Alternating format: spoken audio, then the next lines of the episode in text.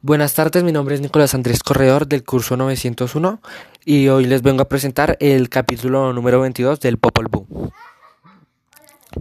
He aquí ahora el recuerdo de la muerte de Maestro Mago Brujito. He aquí que contaremos el recuerdo de su muerte. Habían sido advertidos de los tormentos que se les hicieron, de los sufrimientos que se les hicieron, sin morir en las pruebas de Xibalba, sin ser vencidos por todos los animales mordedores que había en Xibalba Llamaron enseguida a dos augures semejantes a videntes, llamados adivino, descubridor, unos sabios. Si fuereis interrogados por los jefes de Xibalba acerca de nuestra muerte, que ellos meditan y que ellos preparan. ¿Por qué todavía no estamos muertos? Porque no fuimos vencidos, no fuimos perdidos en sus pruebas. Decidles que solamente porque los animales no entraron en acuerdo con ellos. En nuestro espíritu sabemos que una piedra quemante será instrumento de nuestra muerte. Todos los Shivalbas se reúnen para esto, pero en realidad no moriremos. He aquí os decimos vuestros consejos. Si para ellos que os se os interrogara acerca de nuestra muerte, cuando seamos cortados, ¿qué diréis vosotros, oh adivino, oh descubridor? Si se os dice, si esparciésemos sus huesos en el barranco, ¿estaría bien? Vosotros diréis, así revivirán sus rostros. Si se os dice colgarlos de los árboles, ¿estaría bien? Vosotros diréis, no, estaría bien, pues volverías, volveríais a ver sus rostros. Si por tercera vez os dice, estaría bien si esparciésemos sus huesos por el río, si esos, si esos es dicho por ellos, así es como morirán. Después será bueno moler en la piedra sus huesos, como es molida en harina la mazorca que cada uno sea molido.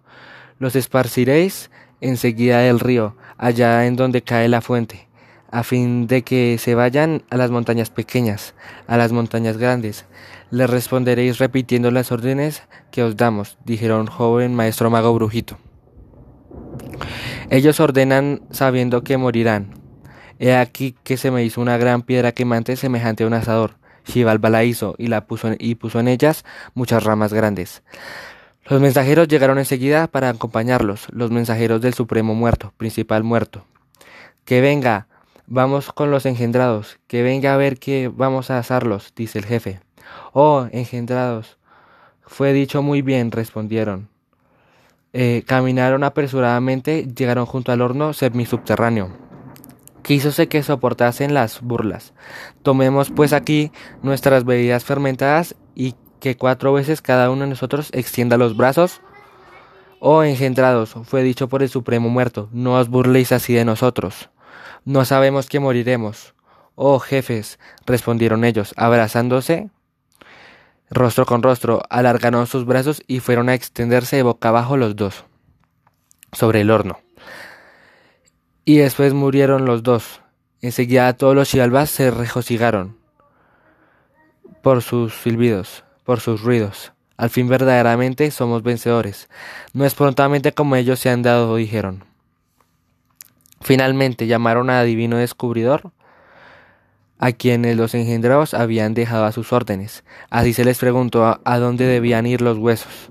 Y cuando, cuando hubieron adivinado, los Shivalba molieron los huesos, fueron a esparcirlos en el río, pero los huesos no fueron lejos y descendieron al instante, al fondo del agua en donde se volvieron unos bellos adolescentes de los cuales en verdad se manifestaron de nuevo en los rostros.